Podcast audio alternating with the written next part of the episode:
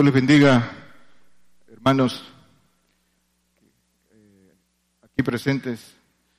Dios bendiga a todos nuestros hermanos que escuchan eh, por las diferentes radios en tantas naciones que están conectadas en este momento, a las televisoras de los diferentes países, también a los que llega este mensaje. Dios los bendiga.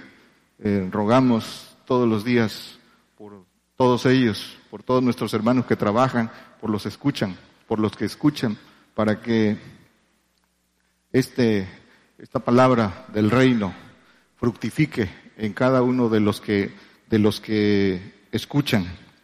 Y nos gozamos de participar del cumplimiento, porque lo que hacemos es dar cumplimiento a lo que dice la palabra. Dice que nos amemos con amor fraternal y que nos, con el espíritu ardiente, nos previnamos unos a otros. Hay que prevenirnos y esta palabra es para eso, para que el hombre eh, siga los caminos del Señor, se convierta, el Señor sepa lo que tiene que hacer sepa lo que viene para todo el que cree en el, en el nombre del Señor Jesucristo y eh, tome el camino correcto. Vamos a hablar hoy de precisamente de eso. Para eso es este tema, para que nos ocupemos de las cosas que son importantes para nuestra vida eterna. Se llama eh, concéntrate en Él, concentrarse en el Señor Jesucristo. Concentrarse eh, en términos eh, gramaticales es fijar todos los pensamientos en algo o en alguien, en un propósito o en un objetivo, es fijar la atención en algo, es focalizarse en algo, eso es concentrarse, fijar la, la atención, fijar la atención en algo desechando todo otro pensamiento para crear nuevos pensamientos que se hagan acción, quitar todo pensamiento distractor y centrarse en un solo pensamiento para que ese pensamiento se haga eh, acción. Entonces es desconectarse de todo, de todo distractor, que nada nos distraiga en esta, en esta carrera, para fijar nuestra atención en el Señor. Vamos a primera de Samuel 15, 22, que dice, y Samuel dijo, tiene contentamiento, tiene tanto contentamiento eh, con los holocaustos y víctimas como en obedecer, obedecer en las palabras de Jehová. Ciertamente el obedecer es mejor que los sacrificios y el prestar atención que el cebo de los carneros. El obedecer y prestar atención es mejor, poner atención por, muchos lados de la palabra eh, para todo aquel que busca, va a encontrar eso. Dice, poner atención en mis palabras, poner atención en mis razonamientos. Dice, entonces, con, lo, con la definición de concentrarse, eh, tiene que ver entonces con dos eh, palabras claves para esto. Es pensamiento y atención. Pensamiento y atención. De eso vamos a ver qué dice la Biblia a través de eso, de los pensamientos y de la atención. Si, si se trata de concentrarnos en el Señor, entonces tenemos que descubrir cuáles son los pensamientos del Señor. Dice el Señor que mis pensamientos no son vuestros pensamientos. Dice que sus pensamientos, Dice que sus pensamientos son más altos que los pensamientos del hombre. Isaías 55, 8. Dice, porque mis pensamientos no son vuestros pensamientos ni vuestros caminos mis caminos, dijo Jehová. Y el que sigue dice, porque mis, como son más altos los cielos que la tierra, así son mis caminos más altos que vuestros caminos y mis pensamientos más que vuestros pensamientos. Dice que sus pensamientos son más altos. Los pensamientos del hombre son terrenos, Continuamos. Dice que los pensamientos del hombre, entonces, son terrenos, son ligados a lo, a lo terreno. La condición del hombre, almática, cubierta de, este cuerpo. Carnal lo liga a lo terreno y sus pensamientos almáticos tienen que ver con todo lo terreno, con su supervivencia, con sus gustos, con sus sentidos, sus pensamientos, entonces están ligados a lo terreno, sus deseos y todo lo que quieren está, está ligado a lo terreno.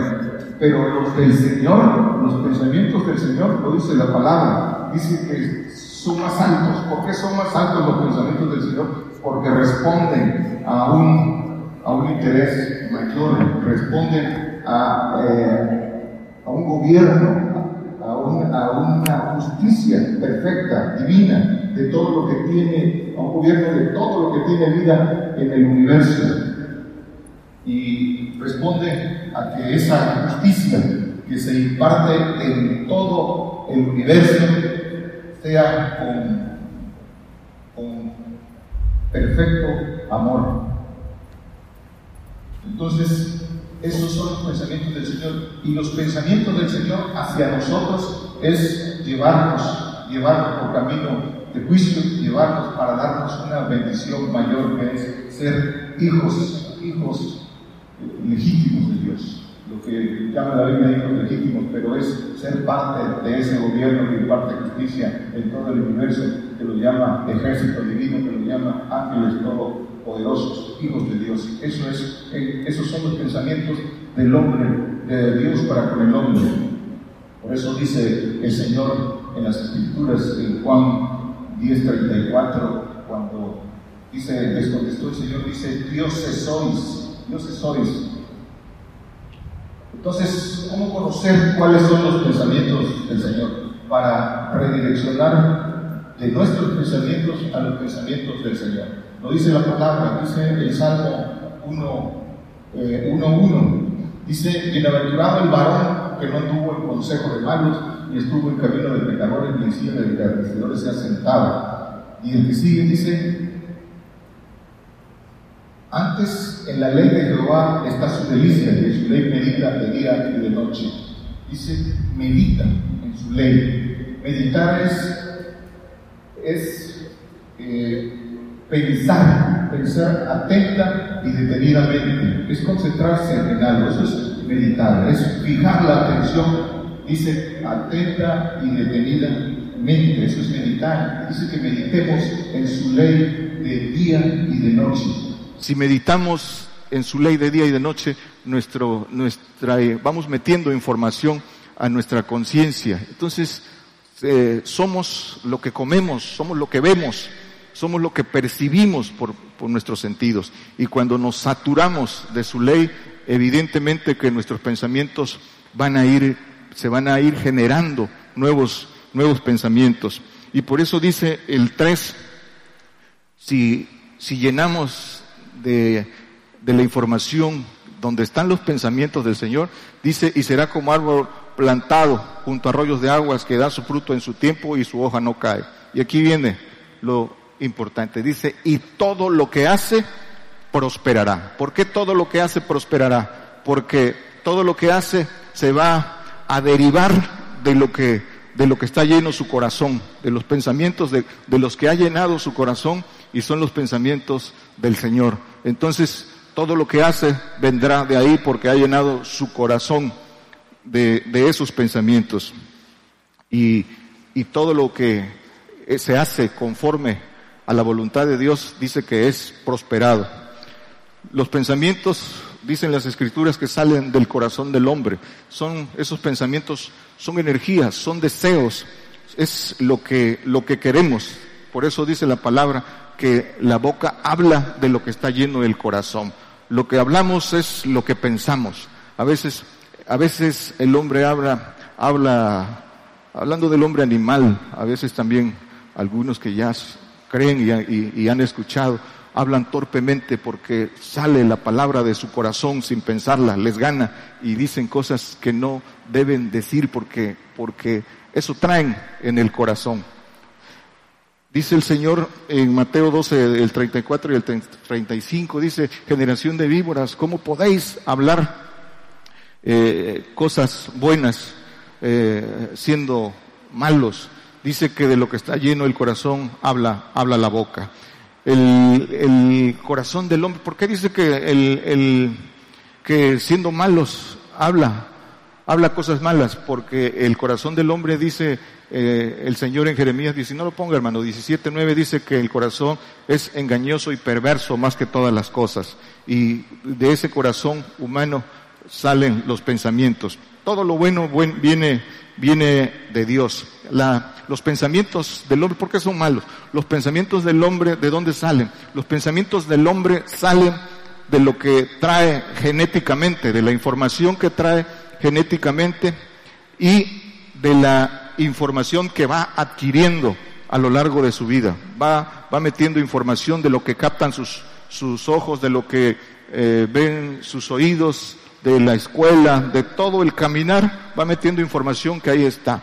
Cuando fija su atención en algo, se combina la información que trae más el entorno.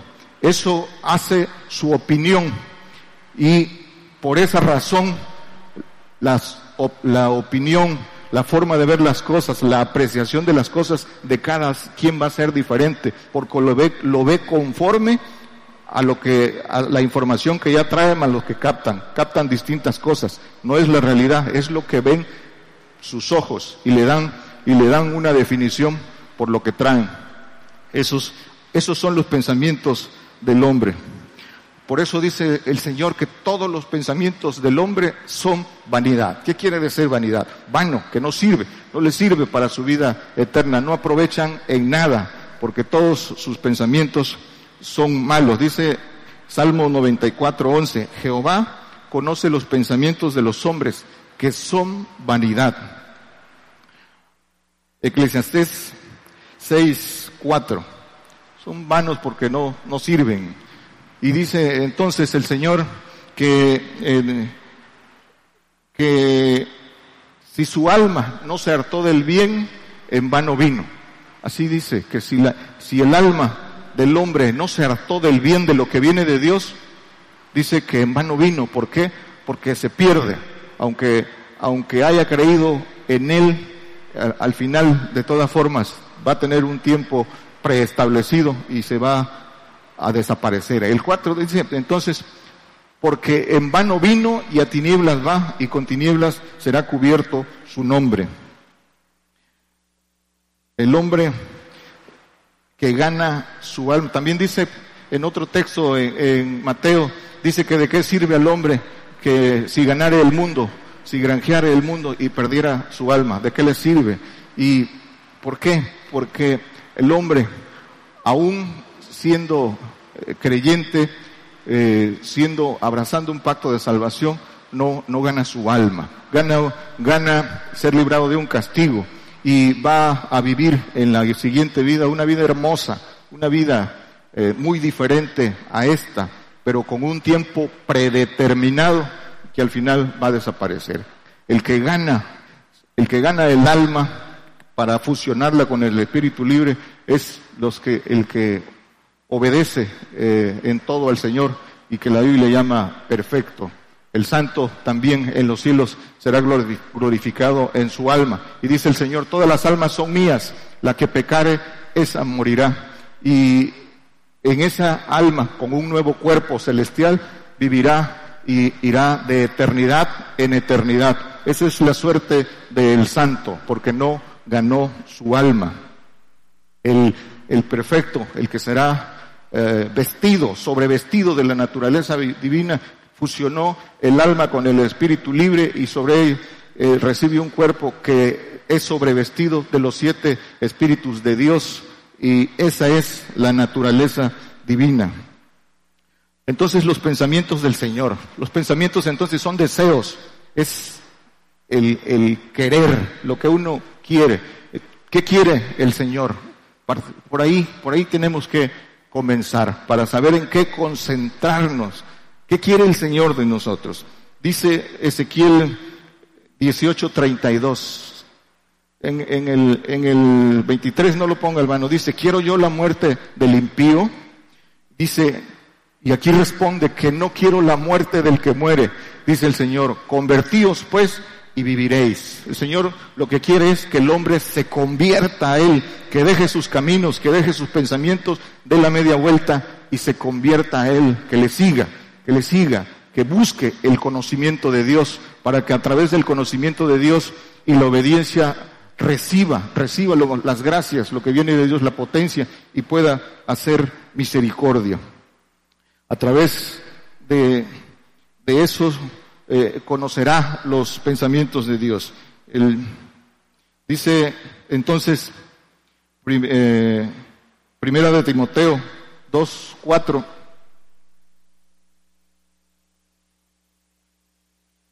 dice Dios, el cual quiere que todos los hombres sean salvos y vengan al conocimiento de la verdad. Esto es lo que quiere el Señor. El Señor quiere, el Señor no quiere que nadie se pierda. Por eso dice que, em, eh, que el Padre envió a su Hijo para que dice, para que todos los que creyeren en, Él, nadie se pierda. Dice que de tal manera, dice Juan, no lo ponga hermano, Juan 3, 16 dice que de tal manera amó Dios al mundo que envió a su Hijo para que el, en el, que en él creyera no se pierda, mas tenga vida eterna. No se pierda, ¿sí? Primero. Y después de que ya aceptó, busque la vida eterna. Y después vaya por el conocimiento de la verdad, por su entrada al reino. Dios no creó al hombre para ser castigado, para enviarlo a un lago de fuego. Eso fue hecho para el, para el, para el diablo, para Satanás y, su, y los que lo siguieron. por eso, por eso puso la salvación eh, accesible a todos, para que solo confesando al Señor con el bautismo de arrepentimiento pueda el hombre ser salvo. De él depende, de su decisión, si va en busca de la inmortalidad y del reino.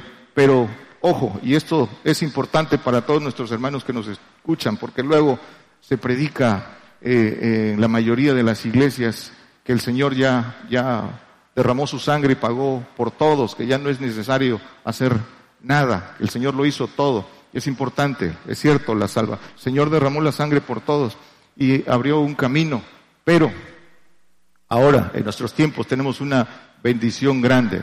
Solo no solo creer en el Señor, sino que ahora va a ser necesario derramar la sangre por Él. Dice que, dice en Romanos, eh, no recuerdo, pero dice que el Señor va a encarecer, va a encarecer la, salvación. Dice que eh, es menester ahora morir por el bueno.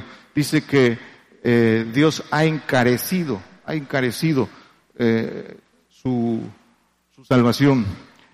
Entonces, esto nos lleva a una sola cosa, ser fieles hasta la muerte. Por eso dice el Señor en Apocalipsis 2.10, dice, no tengas ningún temor de las cosas que has de padecer. Dice que tendréis tribulación de diez días y dice que también que eh, sé fiel hasta la muerte y yo te daré la corona de la vida. Ser fieles hasta la muerte. Eso, eso es el, en eso consiste en que se va a encarecer, que la salvación, para ser salvo, el hombre va a llegar pronto a un punto que, que para ser salvo necesitará dar la vida por el Señor. La falta, siguiendo, la falta de fe, la falta de confianza y de valor es lo que ciega al hombre. Dice el, el Señor al pueblo de Israel, dice, no conocieron mis pensamientos ni entendieron mi consejo. Si hubieras, si hubieras atendido mi consejo, dice, también tú hubieras conocido el secreto de Jehová. Isaías 57, 11, hablando de la falta de confianza, la falta de valor, el miedo. Dice, ¿y de quién te asustaste si temiste que has faltado a la fe y no te has acordado de mí? Ni te vino al pensamiento. No he yo disimulado desde tiempos antiguos, desde tiempos antiguos y nunca me has temido. Satanás tiene muchos, muchos recursos para hacer caer al hombre. El hombre eh, no se da cuenta, aún cuando va caminando en, el, en la santidad y eh, no sabe que el diablo eh, tiene muchos recursos, está en, el ADN, tiene acceso a la carne, tiene acceso al alma. Por eso dice que no conocen las maquinaciones de Satanás, tiene eh, muchos recursos. Y uno de los principales recursos que tiene el diablo para, para someter, para tener bajo potestad al hombre es el miedo, es el temor. A través del miedo, del miedo a la muerte, a través del miedo a qué va a comer, a qué va a vestir, a perder sus miserias. A través de, ese miedo lo tiene bajo potestad y el hombre permanece ciego por ese, por ese temor. Si confiara en Dios y guardara sus mandamientos, le creyera a lo que dice el Señor, palparía, palparía la otra vida, palparía que va a resucitar aquí en la tierra con grandes bendiciones y entonces daría cuenta que esta vida eh, solo es un medio. Sabría que esta vida solo nos sirve para ganar la siguiente y entonces no tendría temor de nada. Entonces sería vencedor. No tendría temor porque entonces palparía la vida que sigue, todo lo que el Señor nos tiene preparados. Por eso el, Señor quiere, quiere que confiemos. El Señor quiere misericordia. Mateo 9:3. Por eso dice el Señor en, en, en Jeremías 9:24, ¿qué es lo que quiere el Señor? Dice que quiere, dice eh, Jeremías 9:24, dice, eh, entenderme y conocerme que yo soy Jehová, que hago misericordia, juicio y justicia en, las cosas, en la tierra, porque estas cosas quiero. Esto es lo que quiere el Señor. Dice que quiere juicio, misericordia, juicio y justicia. Por eso dice el Señor, ¿por qué dice esto? Que anuncies juicio, eso es lo que quiere el Señor. Y, que anuncies, dice que el juicio comienza por la casa de Dios. Es juicio, castigo, es castigo, es derramamiento de sangre para darnos una bendición mayor que es su santificación. Dice, no lo ponga hermano, revísenlo en sus casas, hermanos que nos escuchan, Hebreos 12:10, que nuestros padres nos castigaban por cosas menores, este nos castiga para darnos su santificación. Entonces para eso viene, pero hay que anunciar, los que ya entendemos esto, hay que anunciar juicio, hay que anunciar estas cosas que vienen y por qué vienen, para que nuestros hermanos no tengan miedo a las cosas que vienen, para que se preparen, para que sepan por qué eh, viene este juicio.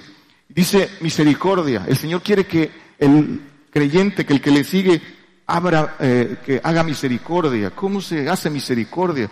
Dice, le dijo a Pablo cuando se le apareció, ¿para qué lo llamó?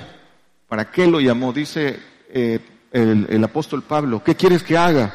Que vayas y abras los ojos de los ciegos. A eso vino el Señor, que abras los ojos de los ciegos, que saques a los presos de la cárcel, de la cárcel de Satanás, cárcel espiritual, que vistas al desnudo, que metas en la casa de Dios eh, al huérfano, que multipliques el rebaño. Eso es, eso es lo que quiere. Y justicia, esa justicia que no permitas que los que son del Señor sean arrebatados por el diablo, que no permitas que arranques del fuego a los otros.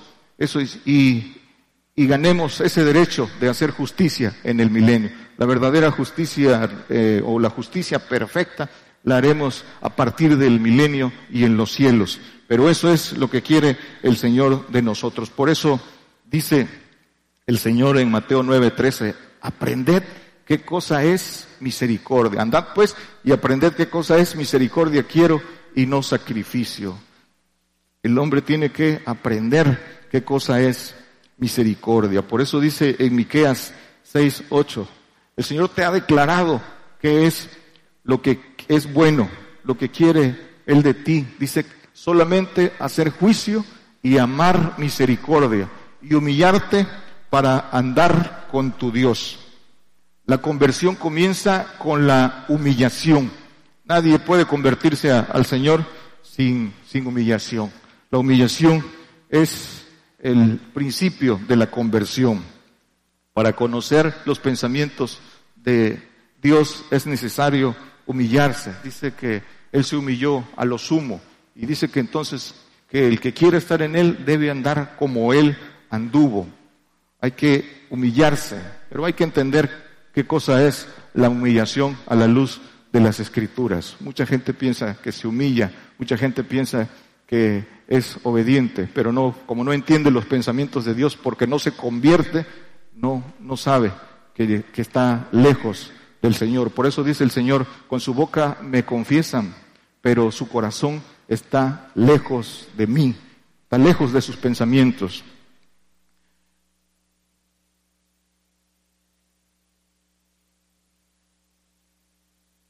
Dice entonces el Señor, un nuevo mandamiento os doy, dice que los que nos améis unos a los otros como yo os, he amado.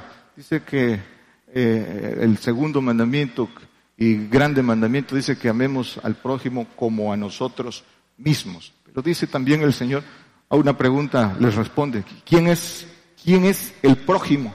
¿Quién es el prójimo? Y el Señor les responde con una parábola. Dice, vamos a, resumirla, dice en Lucas 10, eh, 36 y 37.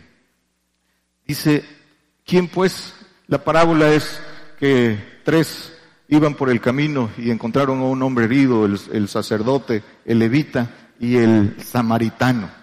Los otros dos se hicieron un lado, pero el samaritano dice que, que lo atendió, le lo ungió con aceite, le dio, lo curó, curó sus heridas con vino y lo dejó en un mesón para eh, eh, dejando, cuidando, y dice, y cuando vengas, lo dejó pagado y dijo, y cuando vengas te pagaré lo que por su atención. Pero dice el Señor, ¿quién pues de estos tres te parece que fue el prójimo de aquel que cayó en manos de los ladrones? El que sigue, dice, y respondieron, el que usó con él de misericordia. Entonces Jesús les dijo, ve y haz tú lo mismo. El que hace misericordia es el prójimo. El que hace misericordia, hay que amar a todo.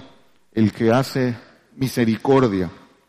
A veces esto no se, no se entiende hasta que se, hasta que se cumple eso, eh, se deja de aborrecer al, al hermano.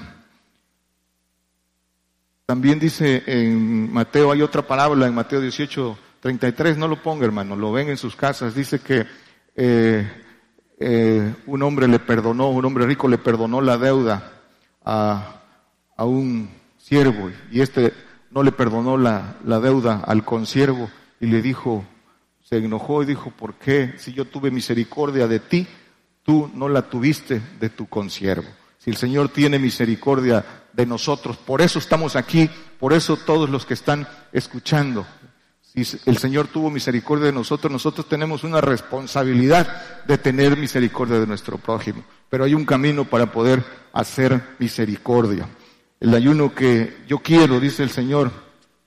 Dice, ese es el ayuno que quiero. Dice que cuando ayunan piden para sus haciendas, piden para ellos. Todo pide, piden en sus ayunos hasta que les baje de peso.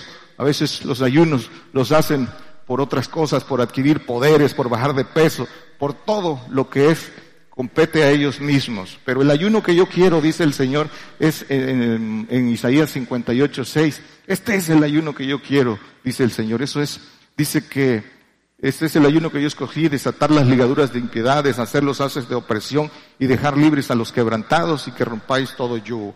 Y el que sigue, ya, ya lo dijimos, que partas tu pan con el hambriento, los pobres errantes metas en casa y que cuando vieras al desnudo lo cubras y no te escondas de tu carne, tu carne de, de los que forman el cuerpo de, de Cristo. Entonces, esto, ¿cómo podemos hacer esto? Esto solo se hace con la potencia, con la potencia de Dios, con la potencia del Padre.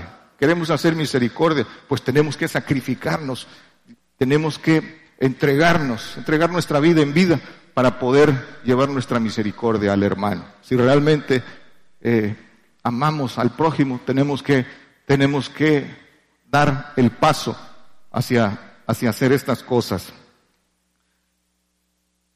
El Señor quiere que confíe en Él. Dice el Salmo 56, 11, en Dios he confiado, en Dios he confiado, no temeré lo que me hará el hombre. Y hay un tema específico, porque de esto hay mucho que decir de, de confianza, de confiar en el Señor. Dice el, el Señor que porque Él confió en mí, yo también lo ensalzaré. Hay muchas cosas que dice el Señor acerca de los que le creyeron y tuvieron confianza en Él. Por eso dice eh, el Señor en Isaías 41, 10 creo que es, no temas. Dice, porque yo soy tu Dios, yo soy contigo, no, temas que yo soy contigo, no desmayes que yo soy tu Dios, que te esfuerzo, que te ayudaré, siempre te sustentaré con la diestra de, de mi justicia. ¿Creemos esto? Entonces, ¿qué temor podemos tener? Eso, por eso el Señor tiene una alta estima por los que confiaron en Él. Son de grande estima para Él. De lo que hay que hacer, dice que hay que cuidar y apacentar el rebaño. Eso es también otro de las cosas que el Señor quiere de nosotros. Dice Primera de Pedro 5, 2 y 3, dice, apacentad la grey de Dios. La grey de Dios es el rebaño, el rebaño pequeño. Grey quiere decir el eh, rebaño pequeño, que está entre nosotros, teniendo cuidado de ella, no por fuerza, sino voluntariamente, no por ganancia deshonesta, sino de un ánimo pronto. Entonces dice que hay que tener cuidado de la grey, voluntariamente y de un ánimo pronto, voluntariamente y de ánimo pronto. El que sigue, y no como teniendo señorío sobre las heredades, sino siendo dechados de la grey. Dechado es ejemplo. Entonces, tener cuidado. Dice que apacentad. Apacentad quiere decir cuidar y dar de comer. El Señor quiere que le demos de comer a, a su rebaño pan. Que el Señor en el desierto partió el pan, se lo dio a sus discípulos para que sus discípulos se lo dieran a los que le seguían. Pero primero hay que tener el pan para poder, para poder repartirlo, para darle de comer al hambriento. Hay que tener el pan. Y retener el pan tiene su precio, tiene su precio. Tener la verdad tiene su precio. Dice que compres la verdad y no la vendas. Tiene un precio de obediencia, de obediencia total. Para poder apacentar, darle de comer y cuidar a la, a la grey, pues hay que estar un paso adelante. Hay que ser verdaderas columnas, columnas verdaderas. Cuidar, entonces cuidar y apacentar el rebaño. Por eso le dijo el Señor a, a Pedro, que le había negado tres veces. Dice que en Juan 21, el 15 y en adelante, dice, le hizo una pregunta, Pedro, ¿me amas más que estos que están aquí? Y lo que estaban ahí eran los discípulos. Y ya eh, dice, Tú sabes que te amo, dice Pedro. También le había dicho que no le iba a negar. Le dijo el Señor, apacienta mis corderos, los corderos. Y el que sigue dice, ya no le dije, me amas más, le dice, ¿me amas? Apacienta mis ovejas. El que ama más cuida de los corderos, cuida de todos, pero dice que de los corderos.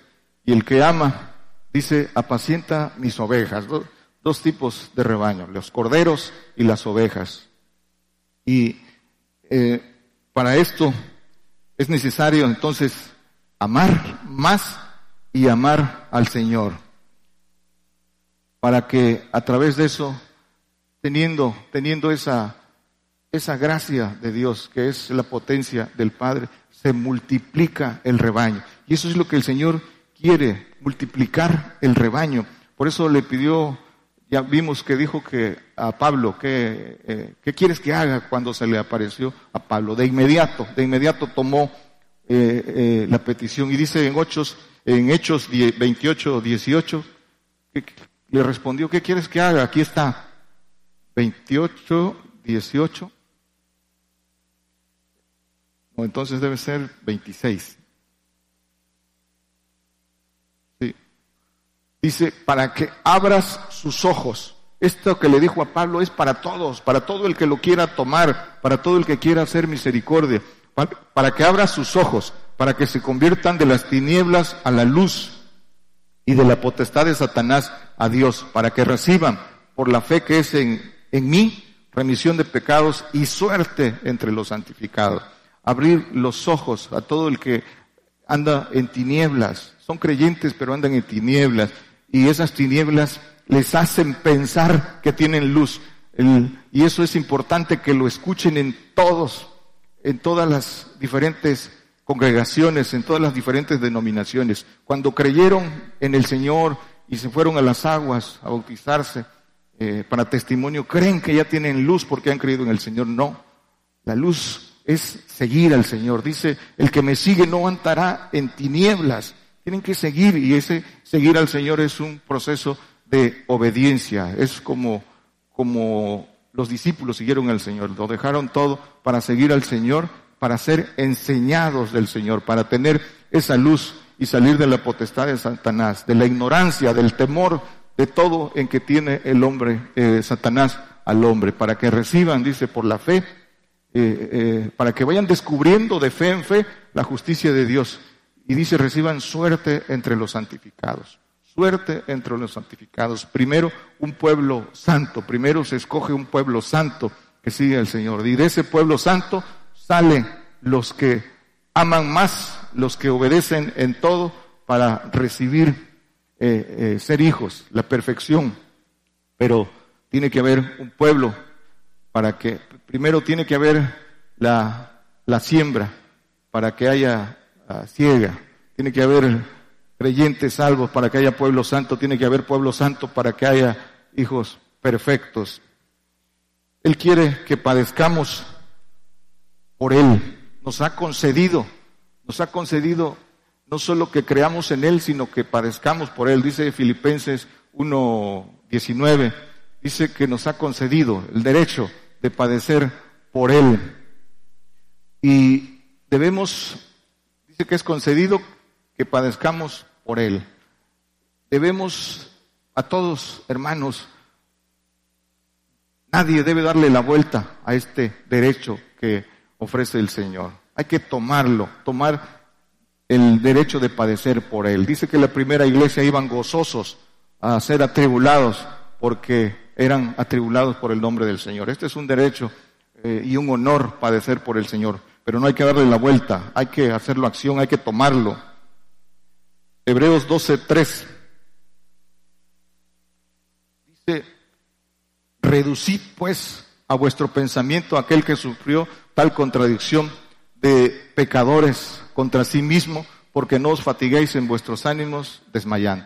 Reducid el pensamiento. Quiere decir que saques todo pensamiento, te concentres en el pensamiento del Señor, saques toda la basura de tu corazón engañoso y metas los pensamientos, lo que el Señor quiere de ti, que está en su palabra, en la ley de la fe y en su testimonio. Y, dice el que sigue que todavía no padecemos hasta la sangre, todavía no hemos padecido hasta la sangre y muchos eh, todavía eh, sin padecer hasta la sangre, se, no se fortalecen, siguen flacos, por todo se ofenden, eh, pasa en todas las congregaciones, son muy fáciles de ofender, están muy, tienen muy encimada la carne. ¿Cómo pueden hacer misericordia de esa manera si, si no, si no dejan de ser niños? Dice que nos falta padecer hasta la sangre. Y dice el Señor, eh, dice por ahí en Corintios, dice que somos nosotros ayudadores, que no menospreciemos la gracia de Dios. Dice que en tiempo, eh, dice que en tiempo aceptable te oí y dice que eh, en tiempo, en día de salud, dice te socorrí y dice también que no, que no demos escándalo al, ministerio. Dice que para que el ministerio sea vituperado, que no hagamos escándalos para que el ministerio sea vituperado. Dice que antes de estas cosas, dice que seamos ejemplos. ¿En qué? Dice que en necesidades, en tribulación, en angustia, en, en una serie de cosas que dice en azotes, en cárceles, ¿sí? en, sufrimiento y dice que en castidad, en longanimidad, en bondad. Pueden leer en sus casas esto, que creo que está en 2 Corintios 6 de, en adelante. Dice que como hombres de verdad, dice que como, como pobres pero enriqueciendo a muchos, como no teniendo nada pero poseyéndolo todo. Dice también que como ignorados más conocidos. Esto, todo esto lo debemos de leer con atención, porque todo esto dice que también con cárceles, y leímos en Apocalipsis que viene, que viene, que seremos llevados a la, a la cárcel. Todo esto todavía viene, pero tenemos que tener en nuestros pensamientos armados de todo esto, porque esto es lo que estamos llamados a hacer. Todo este pasaje debe, debe de conmovernos, debe, debemos de traerlo en el, en el corazón. Hay que leerlo completo en sus, en sus casas. Dice Judas 1, 22 y 23. Dice, recibid a los unos en piedad, a los unos. Dice que améis los unos a los otros. ¿Quiénes son los unos y quiénes son los otros? Recibéis, recibid a los unos en piedad.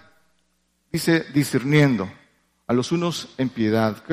Por ahí está el tema del misterio de la, de la piedad. El que hace eh, negocio con el, con el Señor, con, el, con Dios, que toma, toma su pacto para, para trabajar por Él.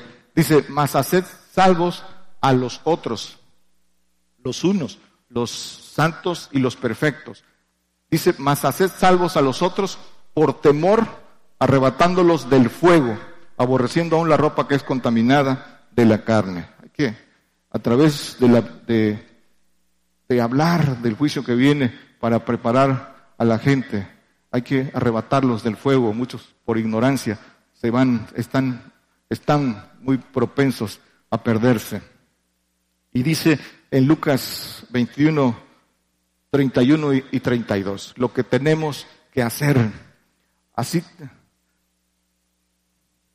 21, 31 y 32. No, no es ese. Dice, entonces debe ser, si no es en Lucas, debe ser en, en Mateo. Pero dice, dice el Señor, el diablo le dice a Pedro, el diablo os ha pedido para zarandearos. El diablo os ha pedido para zarandearos. Había dado motivo Pedro, había dado, dice que había contendido por, con los demás discípulos por quién habría de ser el primero. Pero dice el Señor, yo he rogado por ti para que tu fe no falte. Vas a volver para confirmar a tus hermanos. Entonces, el, hombre a veces se, por, por vanidad, por soberbia, cae en esto y eh, el que tiene las armas pues también no sabe que, que ruegan, que ruegan por él para que su fe no falte. Y, y ya sabemos este pasaje, cómo concluye, qué le pasó a Pedro. Así es aquel que se eh, envanece, pero hay que, hay que rogar por él, aunque él, aunque él no lo reconozca, hay que hacerlo para que nadie se pierda. Concluimos. Entonces, hermanos, todo esto son los pensamientos de Dios y todo esto quiere el Señor de nosotros. ¿A qué nos lleva a pensar todo esto? Que es mucho el trabajo a, a realizar. Por eso dice el Señor que la mies es mucha y los obreros son pocos. Y a pesar de que son pocos, los pocos se quiebran. Necesitamos más obreros. Lo que hay que hacer es mucho, es mucho y es un trabajo que el Señor nos, nos demanda, que nos dejó para que, lo, para que lo hagamos. Se requiere de esto, todo esto que vimos que requiere. Requiere que, que tomemos con seriedad la profesión que elegimos, para aquellos que la quieren elegir, la, profesión de la fe, el seguir al Señor. Hay que tomarlo con seriedad porque el trabajo que nos demanda el Señor es mucho y es ahora, y es ahora que tenemos que hacerlo para a todos aquellos que buscan la inmortalidad y la vida eterna, como dice Romanos, creo, no sé, dos, siete, no, no, no lo ponga hermano. No es tiempo, no es tiempo, hermanos, todos los que están escuchando. No es tiempo de distracciones, no es tiempo de ocuparse en otras cosas, de meterse en los negocios del mundo, que absorben tu tiempo y distraen. Es tiempo de concentrarse en el Señor, los que hemos creído en el Señor y los que creemos en su, en su testimonio. Eso es, de eso se trata, de concentrarse en Él, porque el trabajo es, es hermoso, es hermoso trabajar, dar la vida por, por los hermanos, pero hay que hacer un autoanálisis. ¿A qué dedicamos nuestro tiempo y nuestros recursos? A nuestras cosas seculares, a nuestras necesidades, a nuestras familias. Eso es, eso es pensar solo en uno. O verdaderamente estamos atendiendo la demanda del Señor que quiere que nosotros seamos vasos de misericordia. Se requiere entonces atención y concentración. A esto se refiere el Señor cuando dice, mi comida es que haga la voluntad de mi Padre. ¿Qué cosa quiere decir con eso? Es voluntad absoluta, voluntad fuerte, voluntad pura y concentración total. El Señor no vino a distraerse con nada, vino con un solo propósito y a, y a encomendárselo a su iglesia. Todo aquel que quiere ser iglesia de Dios, todo aquel que quiere ser cuerpo de Cristo, debe tener una concentración como Él en, en lo que Él demanda de nosotros. Todo lo que recibimos de Dios es para darlo a otros. Conocimos la salvación, compartámosla para que otros no se pierdan. Hemos tomado la, santificación, pues ayudemos a otros para que lo, tomen. Si hemos tomado la perfección, pues se trata de presentar a hombres perfectos. Pero todo, hermanos que nos escuchan, todo, dice la palabra, en orden, sujetándose a las potestades superiores. Todo debe ser en orden. A veces se quiere ser eh, misericordioso sin, sin tener el Espíritu de Dios y evidentemente el discernimiento y empieza la desviación, la, la rebelión y la murmuración. Ahí está los muchos pasajes en la Biblia. Es importante que hagamos misericordia, pero que atendamos el consejo de Dios, que sea ordenadamente. Dice en Isaías 54, con esto concluimos, 54, 15 y 17, dice, si alguno conspirare contra ti, será sin mí. El que contra ti conspirare delante de ti caerá. Y el 17 dice que conspirare será sin mí, dice el Señor. Toda herramienta que fuere fabricada contra ti no prosperará. Y tú condenarás toda lengua que se levantare contra ti en juicio. Esta es la heredad de los siervos de Jehová y su justicia de por mí, dijo Jehová. No se pierda de vista esto. Dios les bendiga, hermanos.